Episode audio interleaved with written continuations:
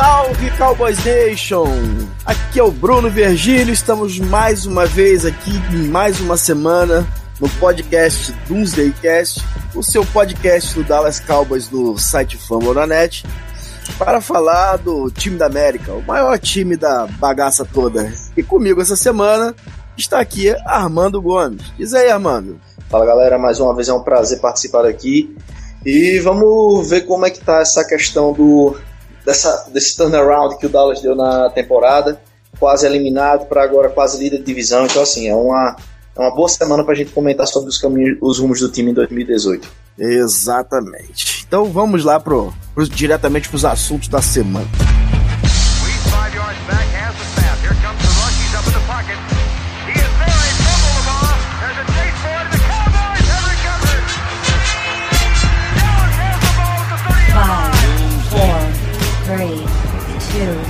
One.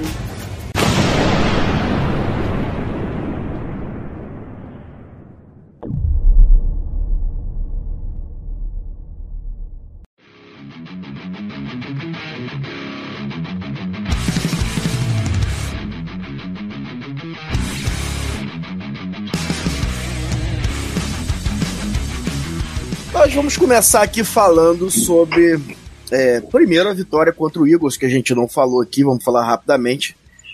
Foi uma vitória sensacional, assim, onde Dallas mostrou é, realmente que estava vivo na divisão, né? Mostrou um, um, poderio é, físico, ganhou, ganhou, na fisicalidade o jogo, eu, eu, fiquei muito empolgado. E parece que esse jogo trouxe Dallas de volta à vida na divisão, né, mano? Pois é, Bruno. O, pequenas mudanças na, na atitude, principalmente, fizeram o time ganhar esse jogo do Eagles. E uma mudança que, para mim, foi a primordial, que foi a, a, troca do. Por causa de uma lesão do Xavier Suafilo no lugar do Conor Williams, fez um, deu um upgrade gigantesco na nossa linha ofensiva, que foi o grande diferencial para o resultado dessa vitória contra o Eagles e da vitória posterior contra o Falcons. O Suafilo, vulgo Suafrio, tirou o Fletcher Cox para nada assim durante o jogo. Foi impressionante a dominância que ele teve, que eu não, a gente não sabe se o Conor Williams teria, por causa dos problemas dele com, com, com DTs mais físicos, né? Mas o Suafilo foi, foi muito bem. É, assim, a gente precisa falar também que o Dak Prescott está numa evolução e esse jogo contra o Eagles mostrou que dentro da temporada ele está numa crescente, né? A gente viu aí contra o Falcons também que ele foi muito bem. E ele me parece mais seguro e a chegada do Amari Cooper tem, tem deixado mais espaços para que o, o, os recebedores possam desenvolver mais. Isso tem feito com que o ataque de Dallas tenha fluído melhor e talvez dando mais confiança para o nosso quarterback, que tem jogado mais seguro, né, mano? É, eu, eu sempre fui um cara que eu defendia Dak até demais porque eu sempre dizia que ele não estava munido, não tinha um, não estava tendo suporte essa temporada. Ele é um quarterback que não é fenomenal, mas ele tinha condição de ser eficiente. Foi o que ele mostrou nessas duas últimas semanas. Ele teve uma proteção maior, teve uma atenção da secundária maior em cima do Amari Cooper, deixando mais é, os boxes mais favoráveis para o Zeke. Zeke correu, Dak conseguiu fazer o trabalho dele com as pernas, conseguiu achar os recebedores sozinho. Então, assim, foi vários fatores que facilitaram a eficiência dele. Ele foi fantástico? Não, longe disso. Ele somente foi eficiente. É isso que o Dallas precisa, porque a nossa defesa é o carro-chefe do time e o ataque precisa somente ser eficiente para deixar a nossa defesa ganhar os jogos. Sim, exatamente. E a gente vai falar, tratar aqui mais do jogo contra, contra o Falcons. É, Armando, o Zeke teve um jogo acima da, da, da, média, assim, dos running backs da NFL, né?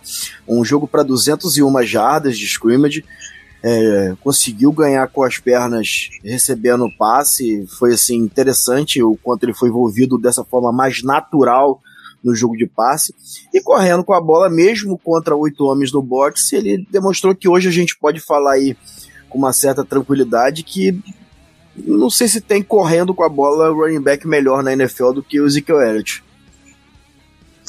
É, minha opinião é que desde que ele entrou na liga, ele é o melhor running back correndo com a bola. Ele está agora sendo mais envolvido, como você disse, naturalmente nesse jogo de passe. Ele é, ele é o cara responsável por praticamente 60% das, da, das jardas do Dallas em todos os jogos, quando o Dallas ganhou. Então, é, a partir de agora vai aumentar mais ainda a atenção nele, não somente para o jogo corrido, mas também para o jogo de passe, o que isso vai facilitar ainda mais a vida dos nossos outros wides. Se eles é, tiverem um desempenho bom, como eles estão tendo nas últimas duas é, rodadas, e com essa atenção dupla que a Mari Cooper está trazendo, só vejo um futuro brilhante para esse ataque do Dallas daqui pro final da temporada. E o Zeke tá fantástico, tá fantástico. Eu, eu, eu, não tenho que dizer, a corrida que ele fez contra a Atlanta na, no seu TD foi uma coisa absurda. Ele foi tocado na linha de 10, ele bateu, baixou a cabeça, se equilibrou e foi-se embora. Aquele hurdle contra o defensor do, do Eagles, cara, ele tá numa temporada fantástica, fantástica. E assim, e com uma paciência para escolher os gaps, para esperar a, a linha fluir. Isso é, é, é, é, fantástico a volta do Zone Block System com o jeito de corrida que o deck propõe, que o jeito que o, que o deck que o Zek traz à, mesa é fantástico. Assim, a gente não deveria ter mudado o sistema de bloqueio, na minha opinião, e tem se demonstrado assim bem eficiente. A linha tem se tornado mais física, né? Principalmente no jogo corrido. A que pese que o Lyle Collins ainda está bem abaixo do que eu esperava que ele estivesse, somente no jogo corrido, né? O TD do Zik, inclusive, era o, o Fleming que estava tava bloqueando, que foi assim, dois bloqueios providenciais para que o Zik pudesse correr, mas parece que aquela química da linha ofensiva com o, o Zik é, tá voltando, né? E a gente tendo ali um, um, um aquele jogo de, de smash mouth, da gente correr, bater e ganhar jadas é, na base da porrada tá, tá voltando a funcionar em Dallas, né, mano? Exato. É, o, time foi, o time foi armado dessa forma. O time do Dallas é um time que gastou nas três nas, na primeira escolha do draft dos últimos cinco anos, só é, quatro foram, first, é, foram online. Então, assim, você monta um time para esse time ganhar na, na base da corrida. E o time não estava fazendo isso. É, agora, voltou para esse sistema que deu certo em 2016. E a defesa do Dallas é a melhor que eu vejo desde do, provavelmente 2007. Aquele time fantástico do, do Bill Parcells que o Wade Phillips assumiu. Então, assim, é,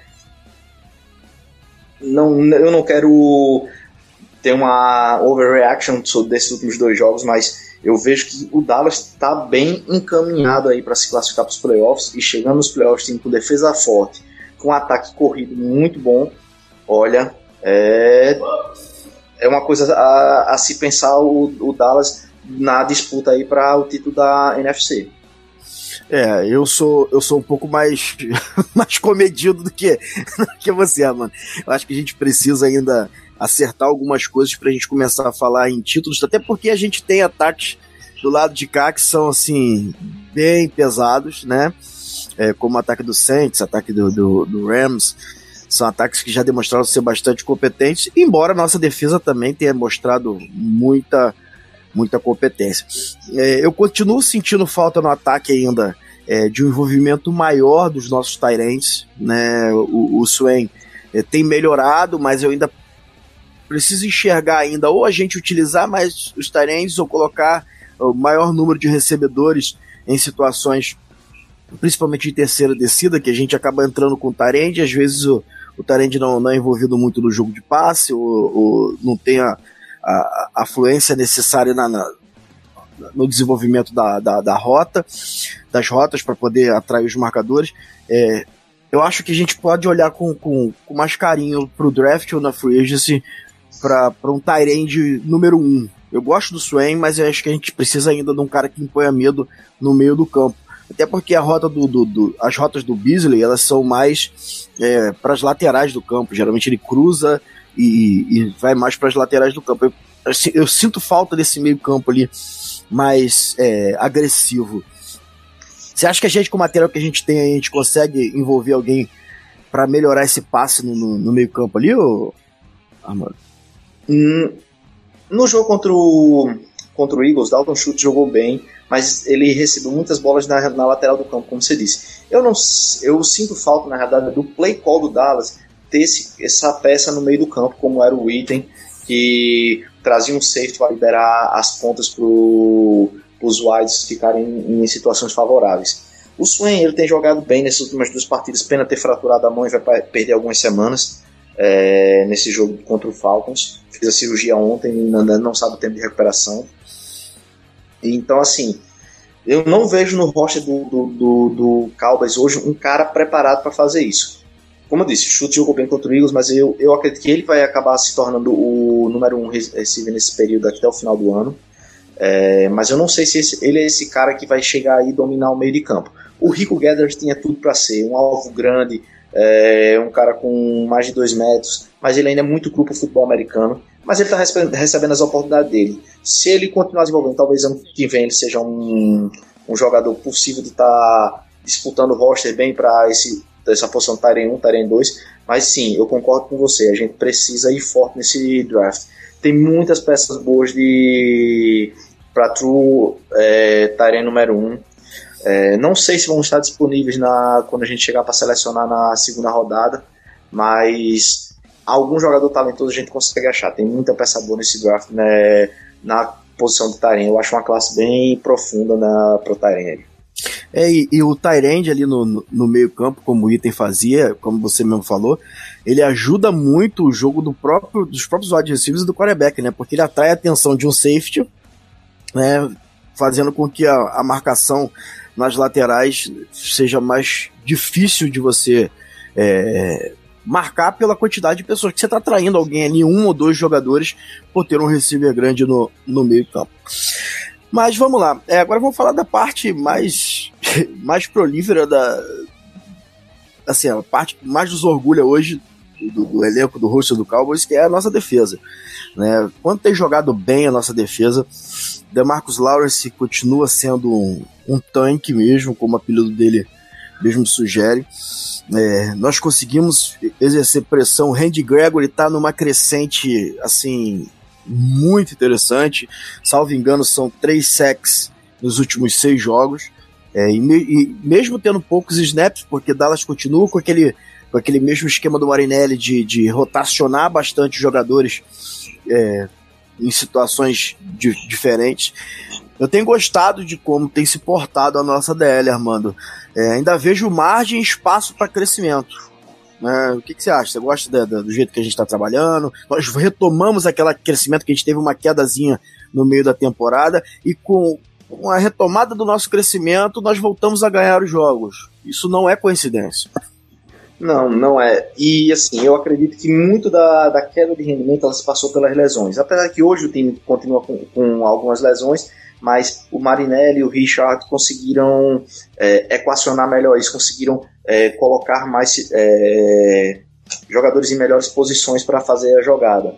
É, nesse último jogo, se você analisar, o Falcons terminou com 80 e, 80 e poucas jardas corridas, mas é, quando você vai ver olhar o jogo, o, o Falcons teve três jogadas de 17, uma de 18 e uma de 27 jardas corridas. Então, basicamente, em três jogadas, eles fizeram o total de jardas que, que teve na, no, no, jogo todo corrido. O resto, a DL da gente, os linebackers pararam, eles pararam corridas aba, é, abaixo de duas, três jardas, com tackles for loss. Então, assim, a nossa defesa, ela tá muito consistente na, nas bases dela. Os, a DL, ela tá conseguindo fazer quando não dá o tackle, ela consegue deixar o caminho livre para o Jalen e para o Van Der Esch fazer, faz, é, finalizarem com os tackles. Não é à toa o Van Der Esch hoje é o número 2 da liga em tackles e número 1 um do Cowboys. Então, cara, é, é um trabalho muito, mas muito bem feito que o Marinelli faz. A gente sabia de, é, que ele, ele era o cara experiente, era o cara da que trabalhou, montou excelentes DL, mas ele tem uma certa limitação na, no play call. Ele era muito, às vezes eu digo que ele é muito passivo. Então essa chegada do Richard fez essa, ele assumindo o play call, fez esse, o, a defesa do Dallas se tornar mais agressiva e, o, e com o Marinelli fazendo o trabalho de técnica da ADL. Então assim, foi uma união perfeita que está dando muito resultado pra gente. Sim, e assim, já que você tocou no, no nome do Van Der né, a gente tem hoje aí uma dupla de linebackers que é sensacional. Né? Quem diria que a gente falaria de linebacker em Dallas jogando bem sem falar de Shali, mas eu tô falando de Leighton Van Der Esch e Jalen Smith. Jalen Smith está jogando assim muito bem e ele é muito importante para esse play call, esse play call mais agressivo, né? Porque ele é um cara que ele faz muito bem aquela blitz interna. Ele é um jogador dos linebacks, salvo engano, era o que mais pressionava é, e apressava o passe dos linebacks da liga. E do lado dele tem o Van Der Esch que eu não consigo enxergar, com todo respeito ao Darius Leonard, é, outro jogador que.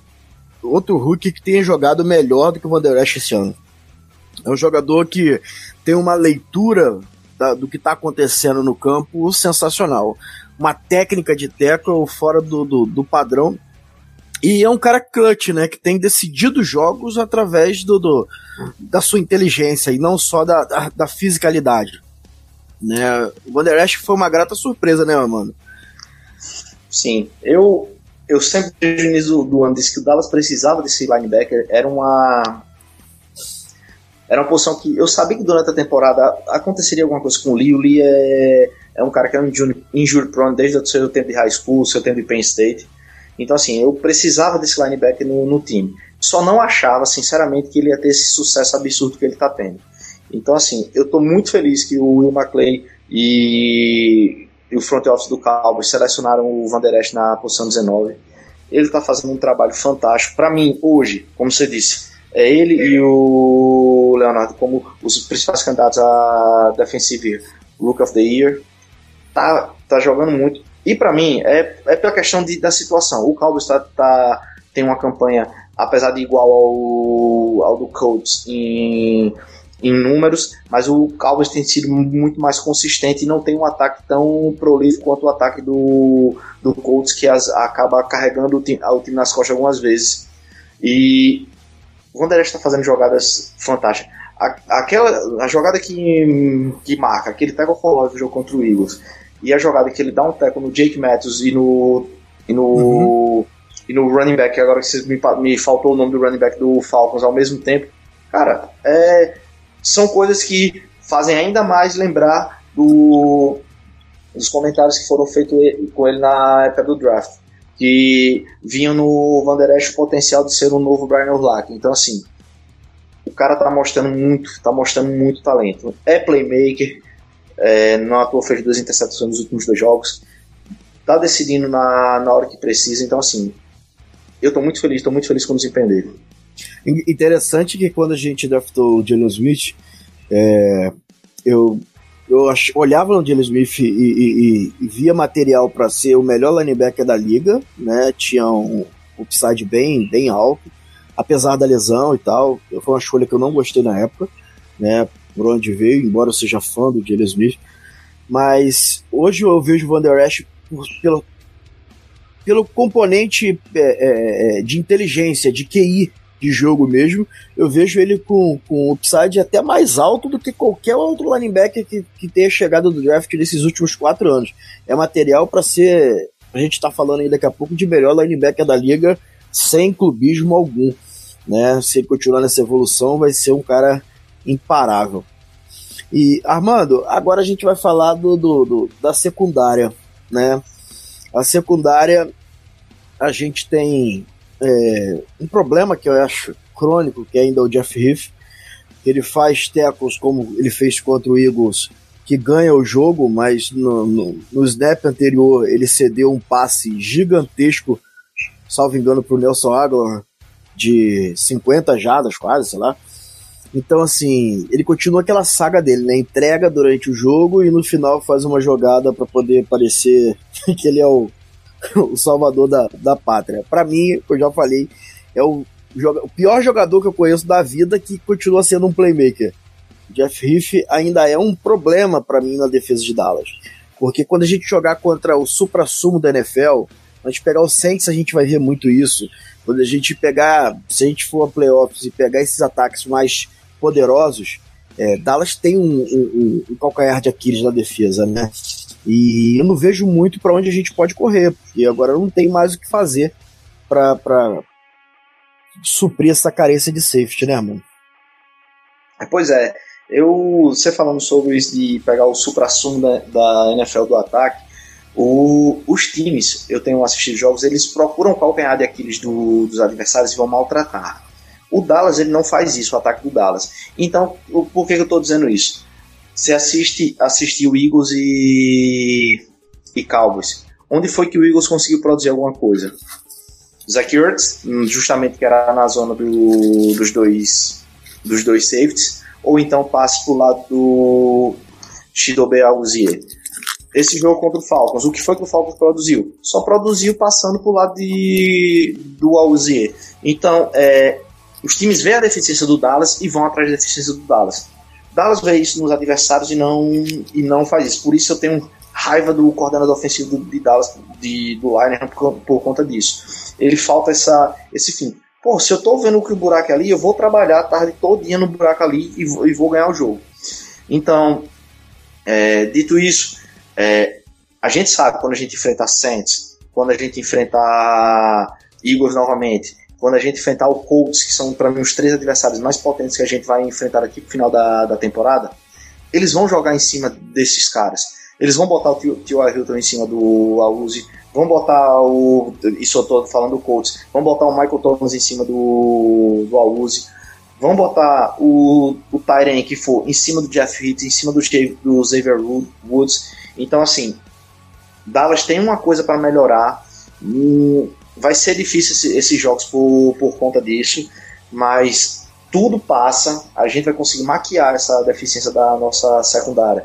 Do, do e dos dois safeties, se a gente conseguir fazer pressões pra, pelo meio. E tudo isso depende da volta do David Irving. Se o David Irving voltar, que a gente começar a pressionar pelo meio, que a gente fizer o, os, os quarterbacks ficarem desconfortáveis no pocket, que vai se mexer, aí sim a gente vai ter uma vantagem maior nesse jogo. Se não, eu acho muito difícil a gente conseguir parar esses ataques mais prolíficos. Sim, e a gente. É, o Byron Jones tem jogado muito bem, até o Shidobi Ayuso também tem jogado bem.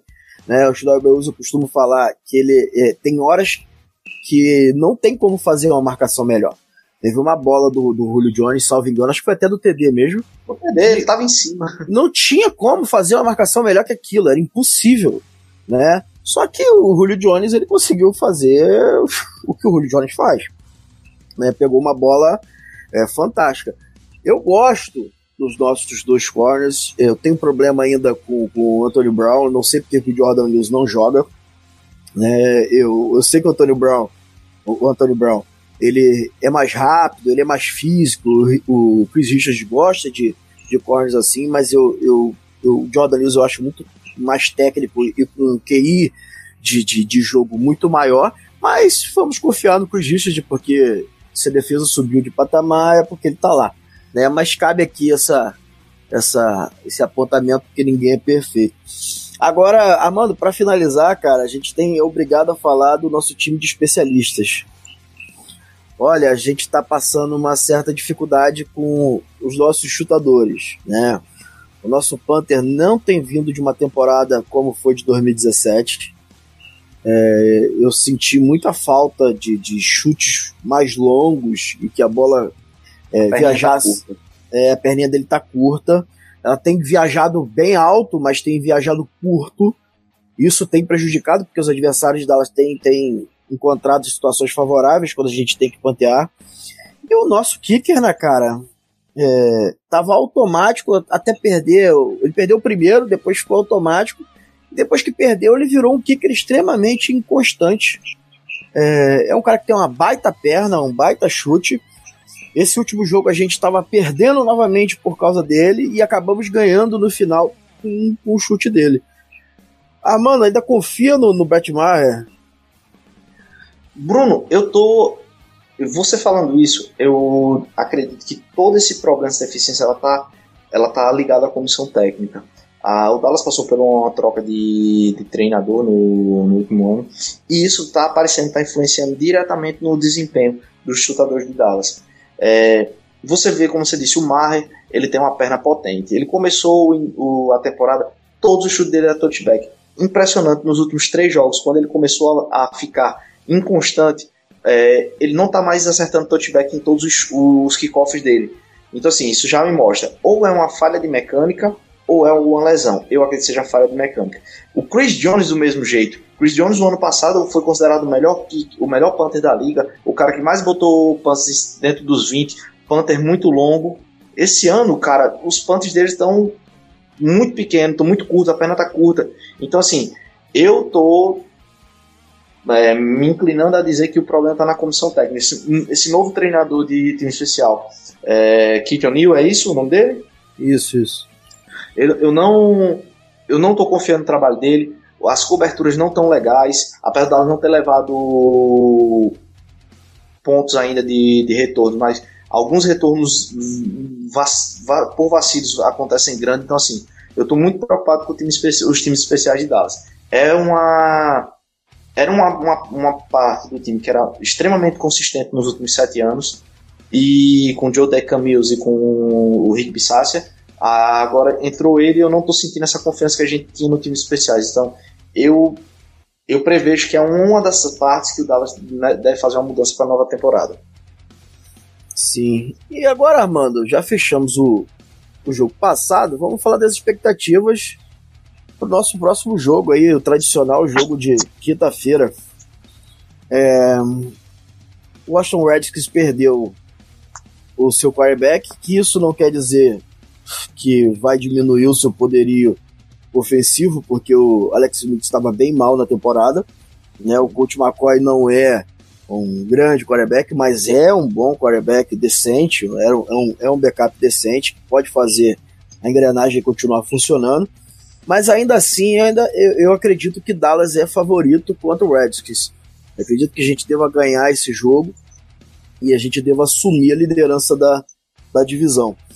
É, tá confiante para esse jogo, Armando? Onde que você vê que Dallas pode explorar mais para poder conseguir a vitória? Qual, onde que tem que proteger mais para poder não ser atacado pelo Redskins?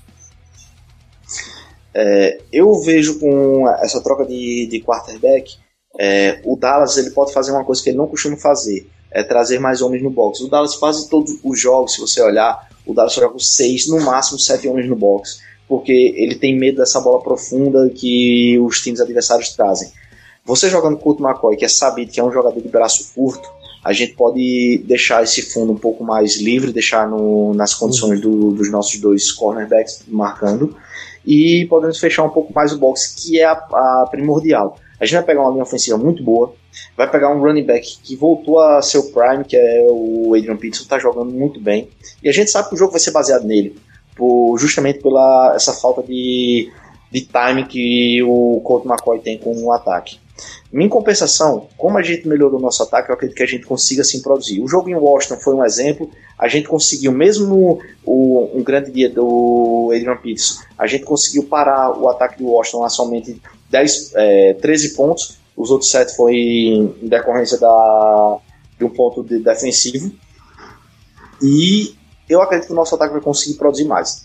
Eu, se fosse fazer uma aposta, diria uma vitória na casa dos 24 a 17, 21 a 17, algo, algo do tipo. Ser um jogo bem, bem apertado. O Couto McCoy ele tem potencial, ele consegue fazer. Tanto é que antes dessa derrota para o Alex Smith no início do, da temporada. A última, a última vitória do Redskins contra o Cowboys tinha sido justamente com o Colt McCoy em 2015, quando o Colt McCoy substituiu, não, não lembro se foi o Kirk Cousins na época, e ele ganhou a partida em Dallas. Então, assim, é... eles têm condições.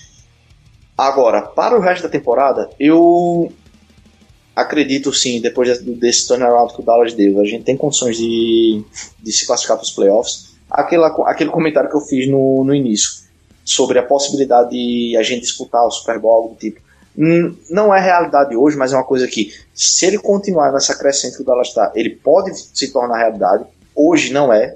Hoje a gente está vários passos atrás de Saints, vários passos atrás de Rams, diria até vários passos atrás de Seahawks que o Seahawks é um time que está me surpreendendo muito essa, essa, temporada. Eu não contava com o Seahawks na, na disputa para nada, mas ele está jogando muito bem o Seahawks. Então, assim, a gente está a um passo atrás desses três times.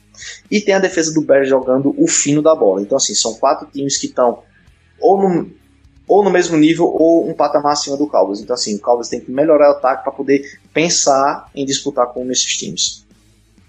Sim, eu, eu, eu ainda, como eu falei não sei se foi aqui ou se foi no meu Flags, é, eu vejo o único grande problema assim de enfrentar o Redskins é, é ver o Adrian Peterson correndo atrás de uma, uma linha feita pelo Bill Callahan. É, para mim, o melhor L coach da liga e o Adrian Peterson ainda tem lenha para queimar. Associado ao que você falou do coach McCoy, eu acho que o Redskins oferece bastante perigo para a gente, mas ainda vejo a nossa defesa é, fazendo com que a gente possa ganhar o jogo, o deck tendo um, um, um jogo seguro, a gente é, é, conseguindo implementar o jogo corrido, a gente vai ter uma vitória, se Deus quiser, para poder nos colocar na liderança da divisão. Armando, mais alguma coisa a falar? Mais alguma expectativa? Tá pensando já no jogo contra o Saints? Não, eu não, não gosto de, de, pular etapas. Eu quero primeiro pensar, vamos ganhar do Redskins.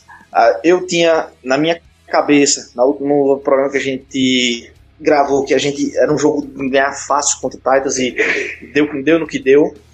Então, assim, vamos, vamos etapa a etapa e acredito que o, o Dallas está desse mesmo. A comissão técnica está desse mesmo forma.